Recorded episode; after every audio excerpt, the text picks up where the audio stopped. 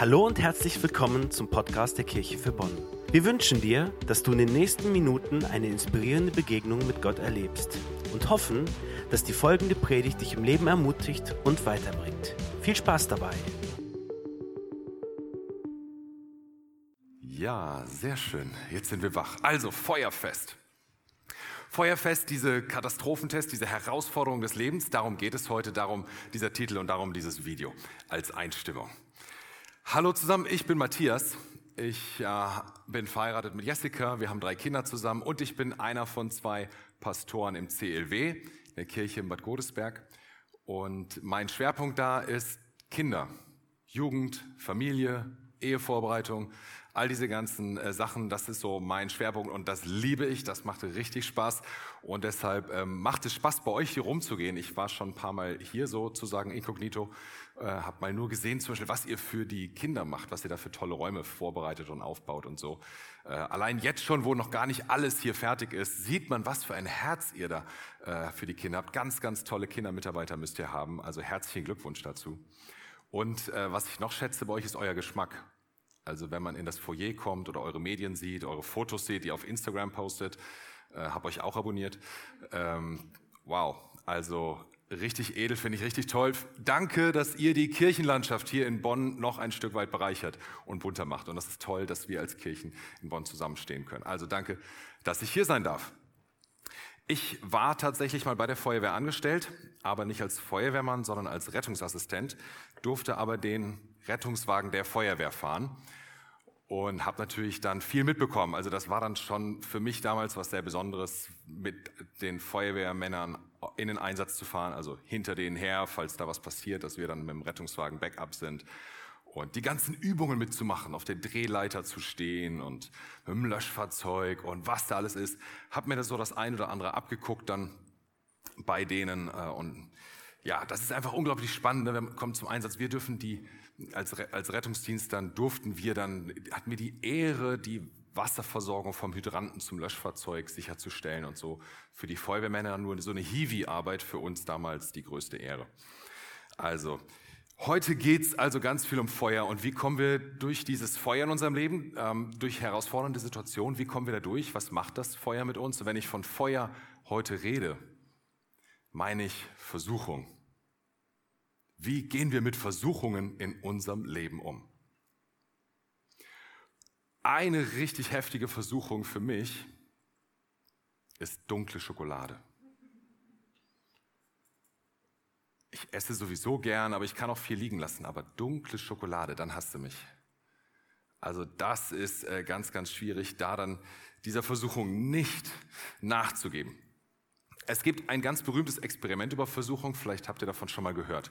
Da hat man Kinder in einen Raum gesetzt äh, und einen Tisch, hat in der Mitte ein Marshmallow gelegt auf den Tisch und hat gesagt, hey, ich gehe jetzt raus, ich lasse dich zehn Minuten alleine und wenn der Marshmallow dann noch da liegt und du den nicht angerührt hast in den zehn Minuten, dann kriegst du einen zweiten Marshmallow. Und dann hat man die Kinder dabei gefilmt, wie sie diese zehn Minuten verbringen.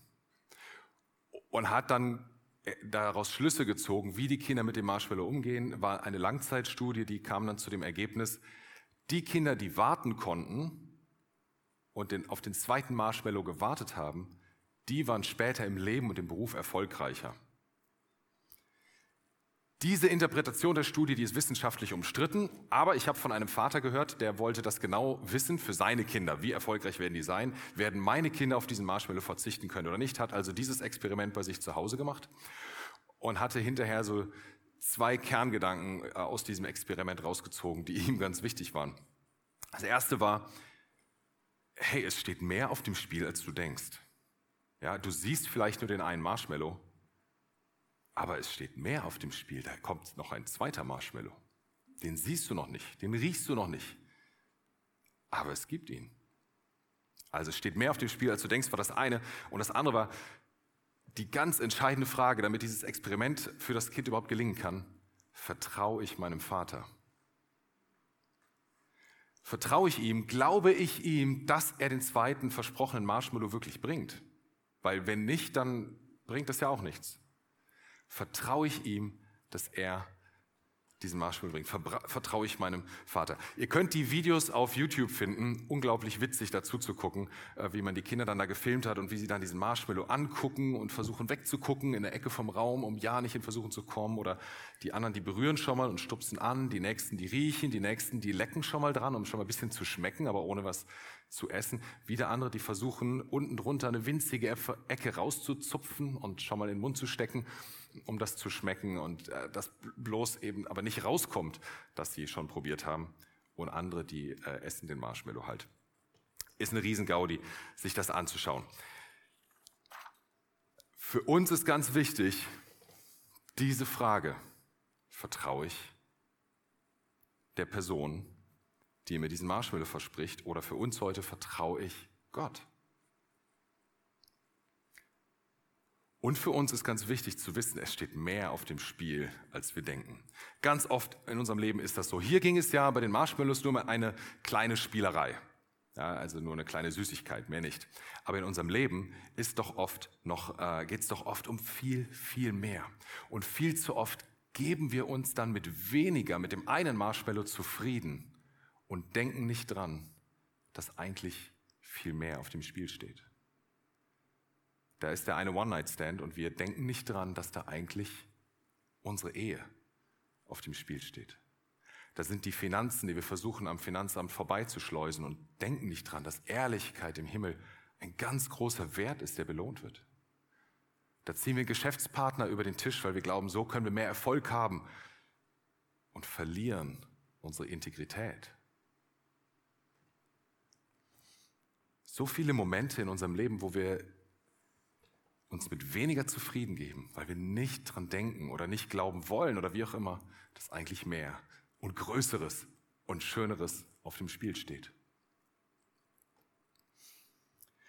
Das müssen wir verstehen. Die Versuchungen in unserem Leben sind keine Spielerei, sondern da steht wirklich mehr auf dem Spiel.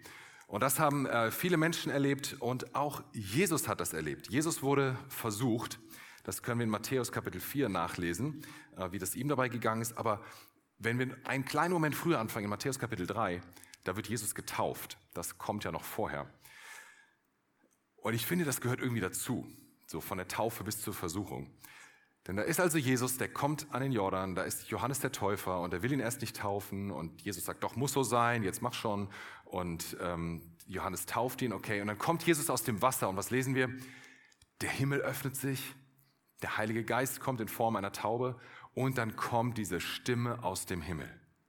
Ich bin dein Vater. Diese Stimme aus dem Himmel. Das ist mein geliebter Sohn. Für alle hörbar. Das ist mein geliebter Sohn. Wie cool muss das sein, wenn du irgendwo bist, vor vielen Zeugen, und dann kommt so die Stimme aus dem Himmel das ist mein geliebter Sohn, das ist meine geliebte Tochter, auf den bin ich stolz. Der ist so, wie ein Vater sich darüber freuen kann. Wow.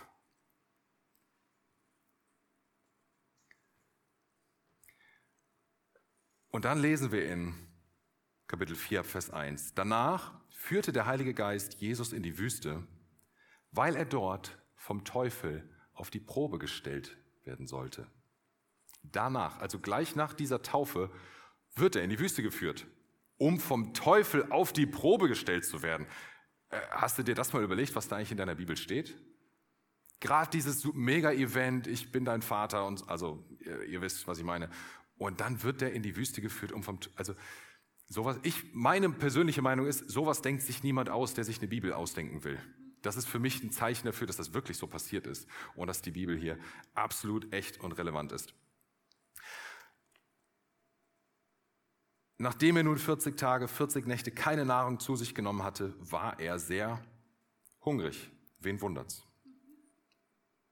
Da trat der Teufel zu ihm und sagte, wenn du der Sohn Gottes bist, dann verwandle doch diese Steine in Brot.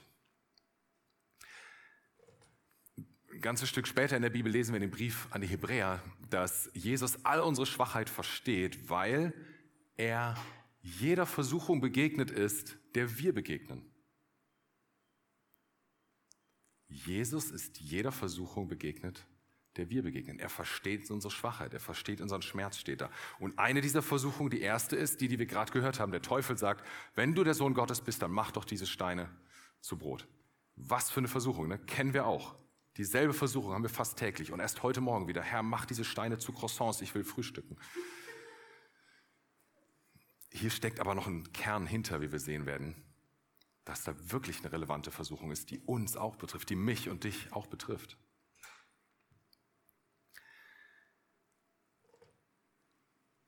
Jesus wird also in die Wüste geführt, um versucht zu werden. Und ich habe mir mal überlegt, vielleicht hat er deshalb und vielleicht uns aufgefordert, betet doch im Vater unser, führe mich nicht in Versuchung. So nach dem Motto, als wollte er sagen, ich habe das erlebt, ist nicht schön. Bete lieber, äh, dass es dir nicht passiert. Aber es passiert uns. Versuchungen erleben wir immer wieder. Und jetzt wird's hier ganz konkret für Jesus. Der Teufel sagt, wenn du der Sohn Gottes bist, dann verwandle diese Steine in Brot. Ich stelle mir jetzt zum fiktiv ein paar Fragen vor in dieser Situation. Hast du Hunger? Ja, steht hier sogar in der Bibel. Bist du der Sohn Gottes? Ja, haben wir gerade eben erst gehört mit mächtiger Stimme vor 40 Tagen aus dem Himmel. Hat der Sohn Gottes denn übernatürliche Fähigkeiten? Naja klar, davon gehen wir doch schwer aus. Kann er dann also diese Steine zu Brot machen? Ja. Ist es gut, wenn man Hunger hat, Brot zu essen? Also vielleicht nicht zu viel, aber ja, das ist bestimmt gut. Also wo ist eigentlich das Problem hier? Weshalb sollte Jesus diese Steine nicht zu Brot machen? Weshalb steht das hier als Versuchung? Wo ist überhaupt das Problem? Jesus wusste in diesem Moment ganz genau, es steht mehr auf dem Spiel als du denkst. Es geht um mehr. Die Versuchung, in der Jesus verstand, war, ein legitimes Bedürfnis, nämlich den Hunger, auf eine illegitime Art und Weise zu stillen. Ein richtiges, ein gutes, ein gesundes Bedürfnis auf die falsche Art und Weise zu stillen. Das war seine Versuchung. Er war in der Versuchung, etwas selbst zu tun, selbst in die Hand zu nehmen, sich selbst darum zu kümmern, wo eigentlich in dem Moment er das nicht hätte tun sollen. Hier geht es also nicht darum, so, ich habe Hunger, werde ich mich kontrollieren können, ja, werde ich meinen Mund zuhalten können, das Brot hier nicht reinschieben können oder die Steine nicht zu Brot machen können, sondern es ging genau um diese Frage, kann ich meinem Vater eigentlich vertrauen? Und dass es genau darum geht, das sehen wir, wenn wir jetzt schauen, wie es weitergeht und wie er, wie Jesus jetzt reagiert. Jesus sagt ja jetzt, nein, das mache ich nicht, denn die Schrift sagt, der Mensch lebt nicht vom Brot allein, sondern von allem, was aus dem Mund Gottes hervorgeht. Jesus zitiert ein Bibelvers aus 5. Mose 8. Und jüdisches Denken damals war so, wenn, sie haben manchmal sogar so, so Wettspiele gemacht, ja. Einer sagt ein Bibel, zitiert ein Bibelvers und die anderen mussten sagen, welcher Bibelvers kommt davor und welcher danach. Also so jüdische Schüler, Jungs damals, die mussten die komplette Torah auswendig lernen. Also fünfter Mose kannten die in- und auswendig. Und wenn Jesus jetzt einen Bibelvers daraus zitiert, dann wussten die anderen instinktiv, was kommt davor und was kommt danach. Was steht da eigentlich? Und da schauen wir jetzt auch mal rein. 5. Mose Kapitel 8, ab Vers 2 äh, lese ich jetzt. Erinnert euch an den ganzen Weg, den der Herr, euer Gott, euch während dieser 40 Jahre durch die Wüste führte. Dadurch wollte er euch demütigen und auf die Probe stellen, euren wahren Charakter ans Licht bringen und um zu sehen, ob ihr seine Gebote befolgen würdet oder nicht, oder anders gesagt, ob ihr ihm vertrauen würdet.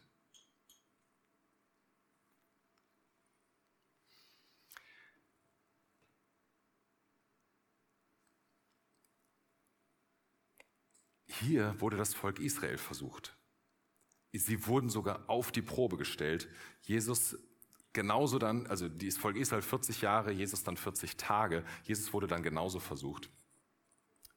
Und die damals sind ziemlich gescheitert bei so manchen Versuchungen. Jesus, kleiner Spoiler, hat die Versuchung bestanden.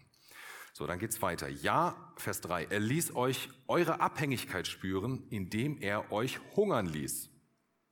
Dann gab er euch Manna zu essen, das ihr und eure Vorfahren bis dahin nicht kanntet. Dadurch wollte er euch zeigen, und jetzt kommt's, dass der Mensch mehr als nur Brot zum Leben braucht. Er lebt auch von jedem Wort, das aus dem Mund des Herrn kommt. Also, das Volk Israel hat gehungert, Jesus hat gehungert. Beide wurden auf die Probe gestellt und es ging darum, Gott zu vertrauen, dass er versorgt, dass er alles hat. Das Volk Israel hat dann Manna bekommen, diese krümelige Substanz, die sie überall gefunden haben und jeden Tag außer am Schabbat aufgesammelt haben, um davon zu essen. So lange, bis sie in das verheißene Land reingekommen waren. Und da haben sie dann wirklich alles gefunden. Olivenbäume, Weizen, Gerste, Granatapfelbäume, was das Herz begehrt, Wasser, fruchtbares Land und so weiter. Und dann kommt aber etwas ganz Entscheidendes ein paar Verse später. Das richtet sich an das Volk Israel, wenn sie jetzt im verheißenen Land sind. Vers, ab Vers 10 lese ich. Wenn ihr dann gegessen habt und satt seid, sollt ihr den Herrn, euren Gott, für das gute Land, das er euch gegeben hat, loben. Passt aber auf. Passt aber auf, dass ihr den Herrn, euren Gott, nicht vergesst und an seine Gebote, Vorschriften, Gesetze, die ich euch heute gebe, nicht mehr befolgt. Passt aber auf, das heißt, es gibt eine ganz reale Gefahr des Vergessens.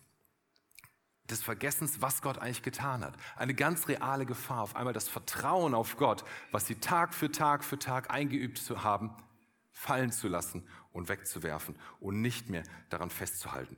Und diese Gefahr besteht doch auch bei uns. Dass wir vergessen, was Gott für uns getan hat dass wir manches gar nicht mehr sehen. Ich meine, wir leben in Deutschland. Für manche Menschen ist Deutschland das verheißene Land. Verstehst du? Und wir, sehen wir das eigentlich?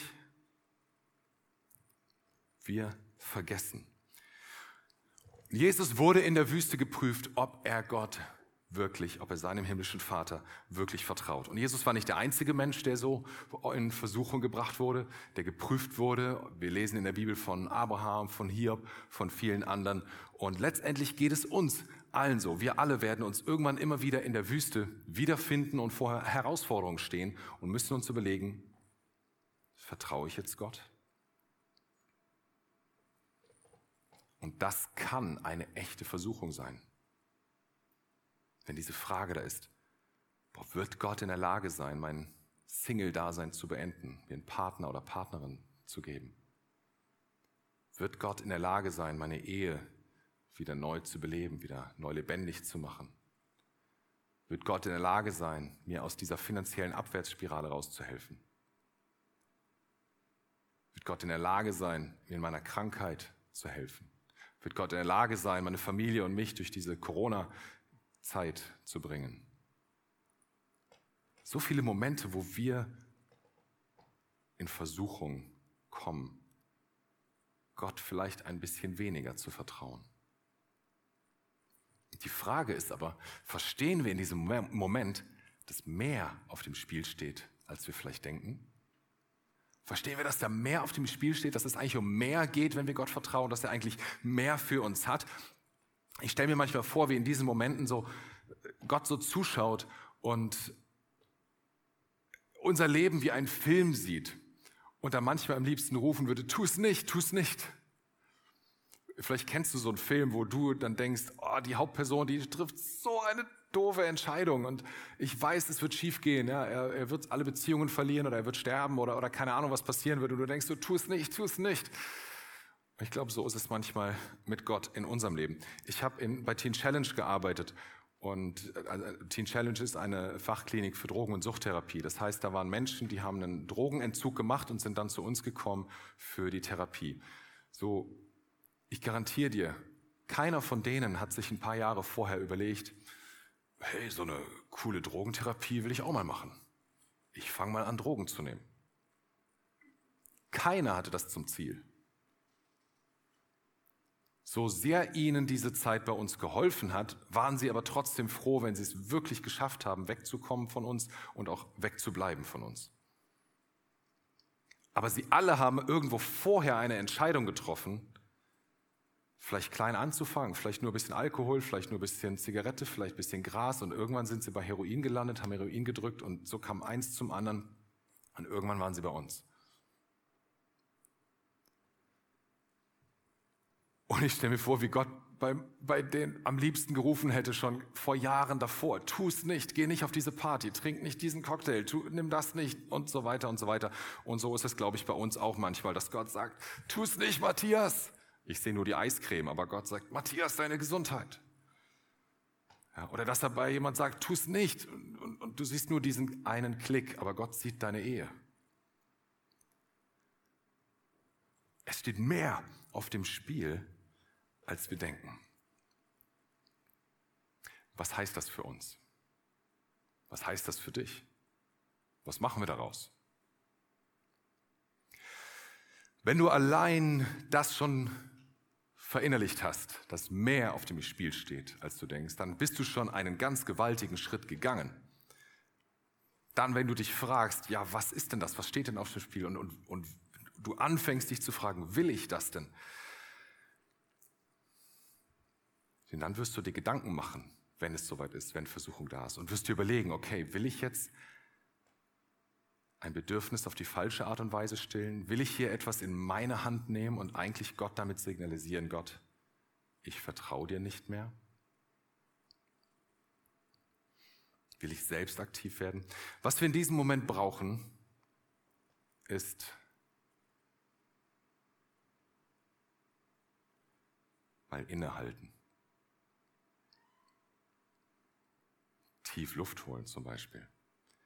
Jesus hatte diese Zeit. Er war vorbereitet auf die Versuchung, die kam. Er hat 40 Tage Pause in der Wüste gemacht. Der hatte Zeit zum Nachdenken und Beten. Wie oft nehmen wir uns diese Zeit?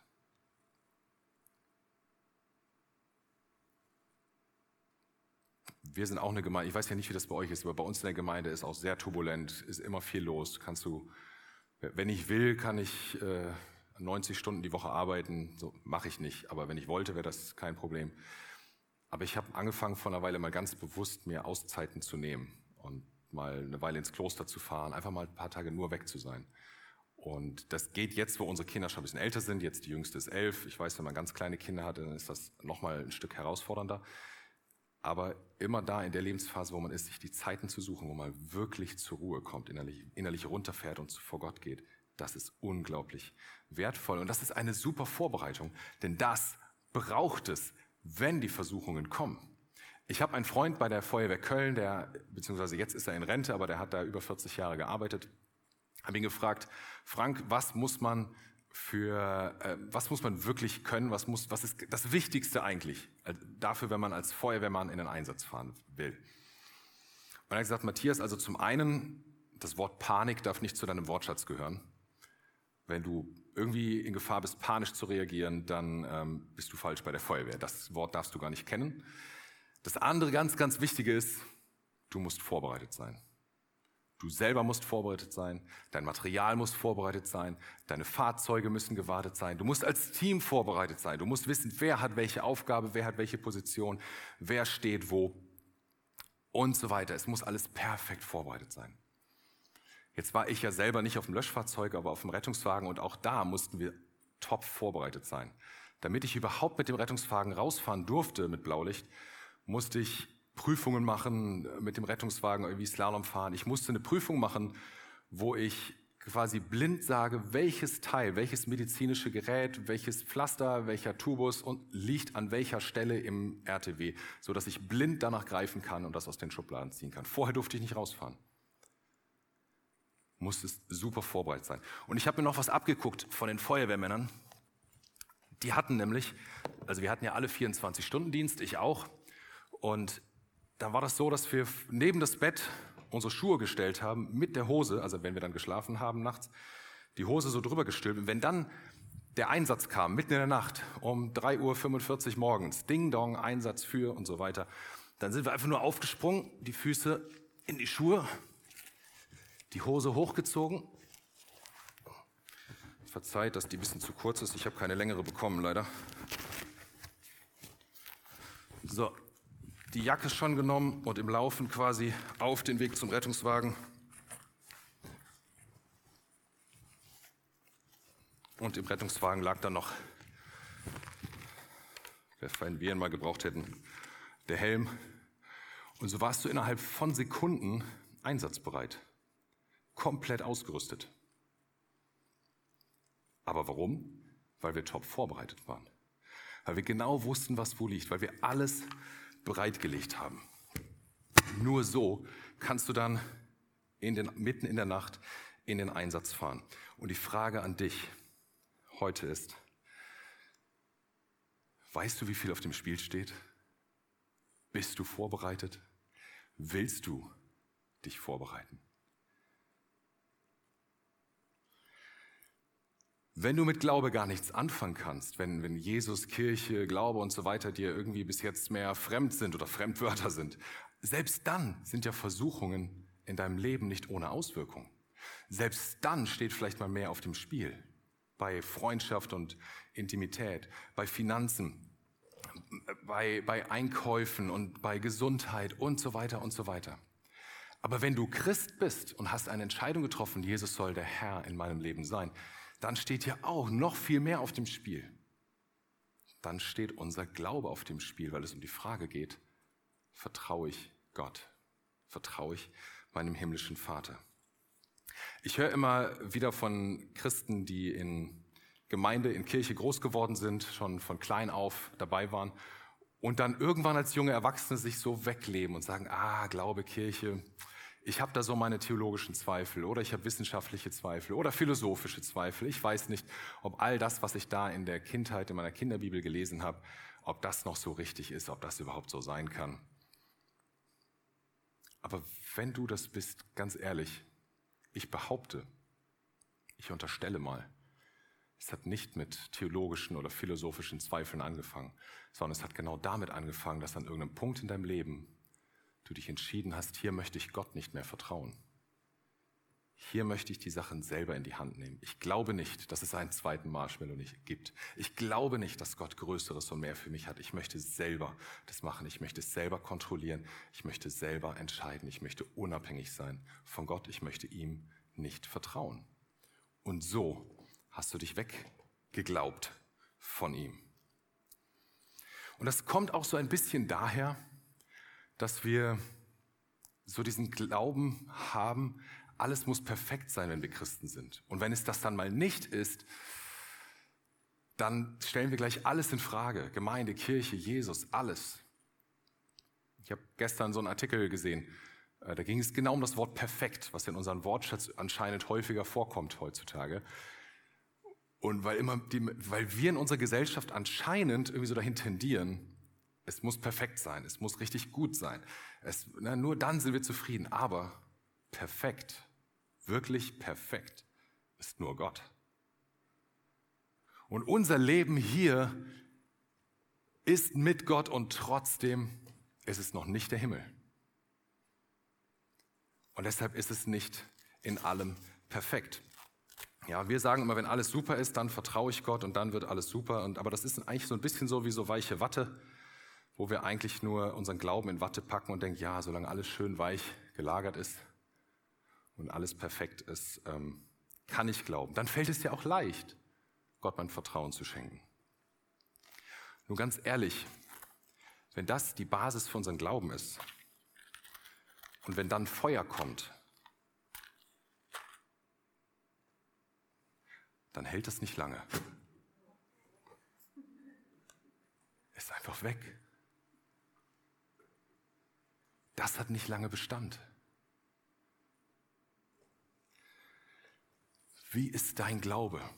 Ist dein Glaube gerade in Watte gepackt und denkst du, es muss alles perfekt sein, es muss alles in Watte gepackt sein, es muss alles perfekt sein?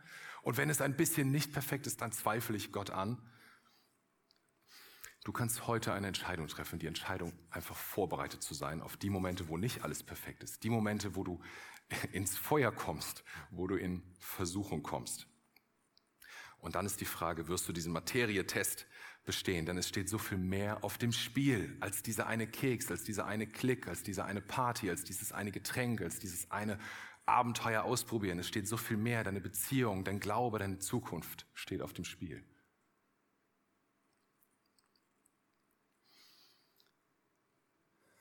Du kannst Schutzkleidung anziehen.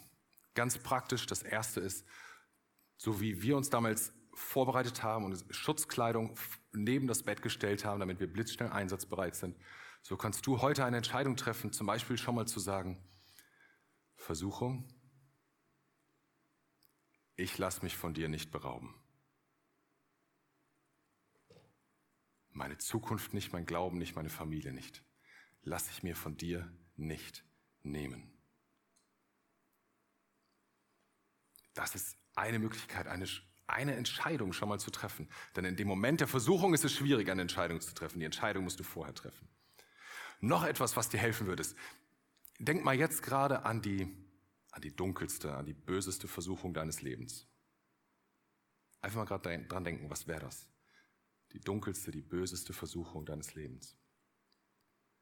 Und jetzt erzählst deinem Nachbarn. Nein, äh, tu das jetzt nicht.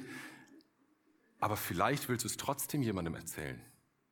Weißt du, solange diese Dinge in unserem Leben im Verborgenen sind, haben sie Macht über uns, hat der Teufel Macht über uns mit diesen Dingen. Und in dem Moment, wo wir sie ans Licht bringen, indem wir jemand davon erzählen und er mit uns darüber beten kann, verlieren sie die Macht.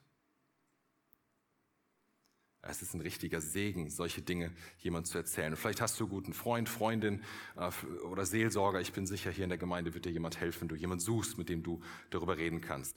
Bei der Feuerwehr ist es entscheidend, gut vorbereitet zu sein, zu wissen, was wo liegt, die richtige, das richtige Material zu haben, alles äh, äh vorbereitet zu haben und gepflegt zu haben.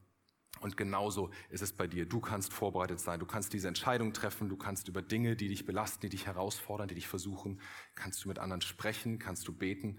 Ähm, du kannst regelmäßig mit anderen Christen zusammenkommen. Heutzutage bisschen schwieriger, komplizierter unter Corona, ja. Aber ich bin tief, ganz tief überzeugt, dass Präsenz, Zusammenkommen als Christen einen ganz großen Wert hat. Ich bin dankbar für all die Medien, dankbar, dass Leute heute im, per Online, im Stream zugucken können aber es hat einen ganz großen Wert, wenn man zusammenkommt. Und das, was geht unter Corona, lasst uns das nutzen, lasst uns so zusammenkommen und lasst uns das nehmen, was geht. Und irgendwann wird auch Corona wieder vorbei sein und wir werden wieder Gottesdienste mit viel mehr Menschen feiern können. Lies regelmäßig in der Bibel, ist eine gute Vorbereitung. Wie hat Jesus dem Teufel widerstanden? Er hat Bibelverse zitiert.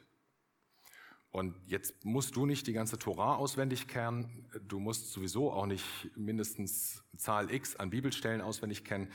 Ähm, auch wenn du sagst, oh Hilfe, ich habe seit drei Wochen nicht Bibel gelesen, was bin ich für ein schlimmer Christ? Ich glaube, solche Gedanken helfen weder dir noch Gott.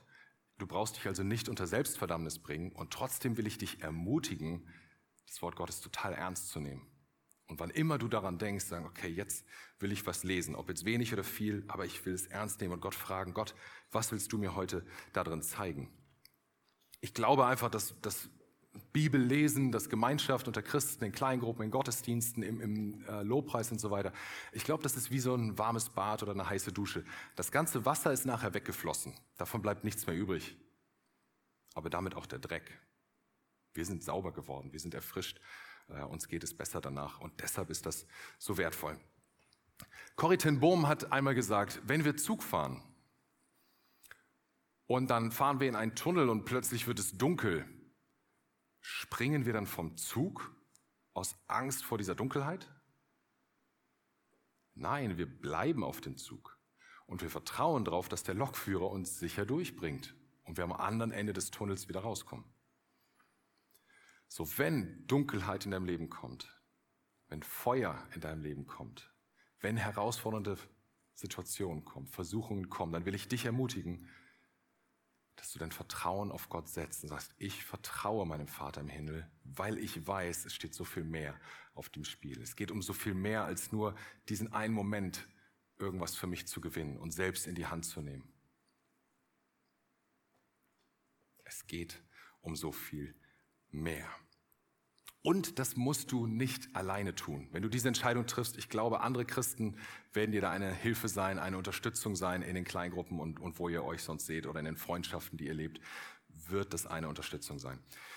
Und glaub mir, wenn du, wenn ich, wenn wir uns dafür entscheiden, so zu leben, dann wird das ja unser Leben natürlich zuallererst mal verändern. Aber es wird auch das Leben unserer Familien, unserer Ehen, das Leben unserer Kinder wird es verändern. Das Leben unserer Kleingruppen und Gemeinden wird es verändern. Und darüber hinaus kann es dann eine Auswirkung haben auf diese Stadt. Wie genial ist das, wenn wir unser Vertrauen auf Gott setzen?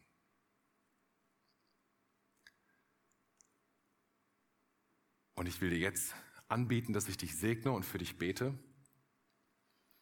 Wenn du sagst, ich will mich heute neu entscheiden, mein Vertrauen auf Gott zu setzen. Ich gebe dir jetzt ein paar Minuten, äh, ein paar Sekunden, wo du nochmal in Ruhe nachdenken kannst. Will ich das? Will ich mein Vertrauen heute neu auf Gott setzen? Und wenn ja, dann mach dein Herz weit. Vielleicht willst du deine Hände öffnen, um das irgendwie für Gott auch zu zeigen. Wie auch immer. Aber schließ die Augen, denk kurz drüber nach, was für dich wichtig geworden ist, was du mitnehmen willst. Und dann will ich dich gleich segnen.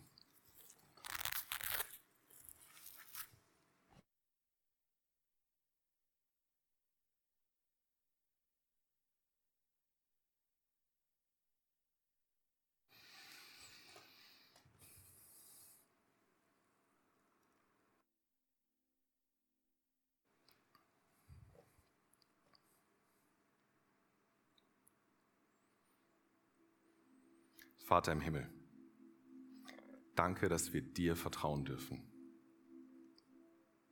Danke, dass es so gut ist, wenn wir unser Vertrauen auf dich setzen. Danke, dass wir da Jesus zum Vorbild haben und auch viele andere Vorbilder in der Bibel finden. Und dass wir sehen dürfen, damals wie heute, es lohnt sich, dir zu vertrauen. Es steht meistens so viel mehr auf dem Spiel, als wir im ersten Moment denken. Und ich bitte dich, Herr, mach uns das bewusst. Mach uns das tief, tief bewusst, was da auf dem Spiel steht. Und hilf uns in diesen herausfordernden Momenten, wo es uns so schwer fällt, trotzdem zu vertrauen, zu glauben, dass du das Beste für uns hast. Das Allerbeste, das Allergrößte. Jesus, jeder, der das gerade so angenommen hat, jeder, der sich gerade heute Morgen nochmal neu entschieden hat, das zu leben, ich segne dich ich segne dich im Namen Jesu und dein Vertrauen soll belohnt werden. Amen. Und ich will noch eine Einladung aussprechen. Vielleicht, wenn du da bist, hier oder online und sagst, Jesus habe ich noch nie so gesehen, noch nie so verstanden, aber heute in diesen Liedern, bei dem Abendmahl, die Bibelstellen, die da vorgelesen wurden. Oh, der hat sich hingegeben, der ist gestorben für mich, für meine Schuld. Obwohl ich schon so viel Versuchung nachgegangen bin, obwohl ich schon mein Leben so kaputt gemacht habe mit so vielen Entscheidungen, obwohl da so viel Müll ist in meinem Leben. Weißt du, Paulus schreibt in seine, an seine Freunde in Rom, dass Jesus sein Leben gegeben hat für dich, als du noch Sünder warst der hat das schon vorher gemacht. Es war ihm ganz egal, was du alles angestellt hast. Und er wollte dich so sehr erreichen. Er wollte dich so sehr catchen für sich und für seine Liebe, die er für dich hat. Wenn du sagst, boah, das will ich annehmen. Ich will meine Schuld zu ihm bringen. Ähm, ich will, dass er Herr meines Lebens ist. Und ich möchte lernen, mehr und mehr ihm zu vertrauen und das Beste von ihm zu nehmen. Dann lade ich dich ein, gleich innerlich dieses Gebet mir nachzusprechen. Vater im Himmel, danke, dass du mich liebst. Danke, dass du dich für mich entschieden hast. Herr Jesus Christus, du bist für mich gestorben und auferstanden. Vergib mir meine Schuld. Ich wähle dich jetzt als mein Retter und Herrn. Dir will ich folgen. Amen. Wenn du diese Entscheidung getroffen hast, dann glaub mir, das ist die beste, größte, stärkste, krasseste Entscheidung deines ganzen Lebens bisher. Und dann will ich dich ermutigen, sprich da mit einem anderen Christen drüber. Also entweder, wenn du gerade Christen in der Nähe hast, dann pack die hinterher, sag, bete mit mir. Oder wenn du gerade alleine bist, dann äh, du hast die äh, Kontakte hier über Social Media zu dieser Kirche, melde dich und sag, ich habe da so ein äh, Gebet gesprochen, ich weiß nicht, wie es weitergeht, helft mir.